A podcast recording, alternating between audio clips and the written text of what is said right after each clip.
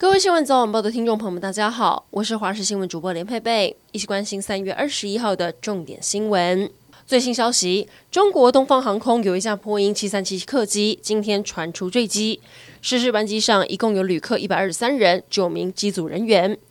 这一架东航客机原本预计从云南昆明要前往广州，不过途中却在广西的梧州上空失联。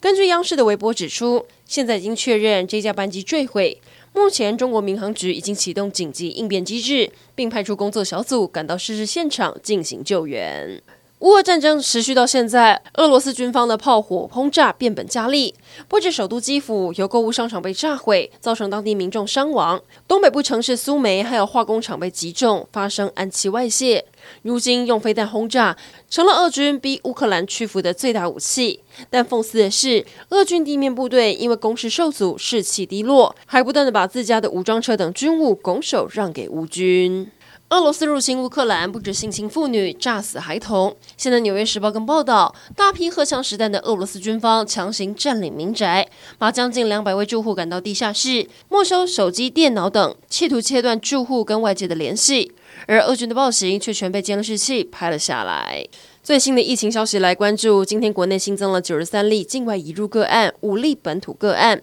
其中本土有四例来自嘉义喜宴的传播链，目前已经累计有十人染疫，另外一例则是来自台南。是高雄公庙旅游团传播链的衍生，而这名确诊个案的家人在居隔期满后裁检确诊。指挥中心也公布嘉义喜宴传播链的基因定序跟新北市设计师相近，但相关的接触史还在厘清。随着疫苗打气趋缓，指挥中心估计在三月底前，国内将会有超过七十万剂疫苗到期，可能全数被销毁。因此呼吁民众尽快施打。真的是酒驾罚不怕，台北市有一名四十九岁的刘姓男子，从二零零二年到二零一九年十七年期间七次酒驾被抓，最后都用一颗罚金逃过一劫。但他似乎也没在怕。去年十二月又在信义区被抓到酒驾上路，还发生轻微车祸。夸张的是，酒精浓度还高达一点五毫克。台北地院认为他没有在反省，最后也依公共危险罪判他九个月刑期，不可以一颗罚金。这一次终于要被关。财经消息来关注，金融股一向是许多股民的存股标的，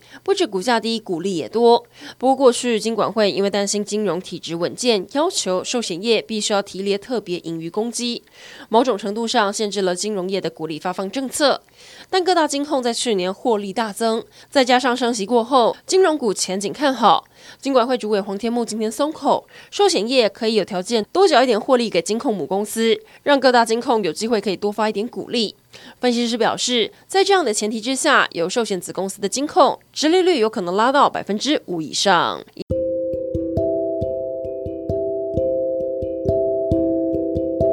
以上整点新闻，感谢您的收听，我们再会。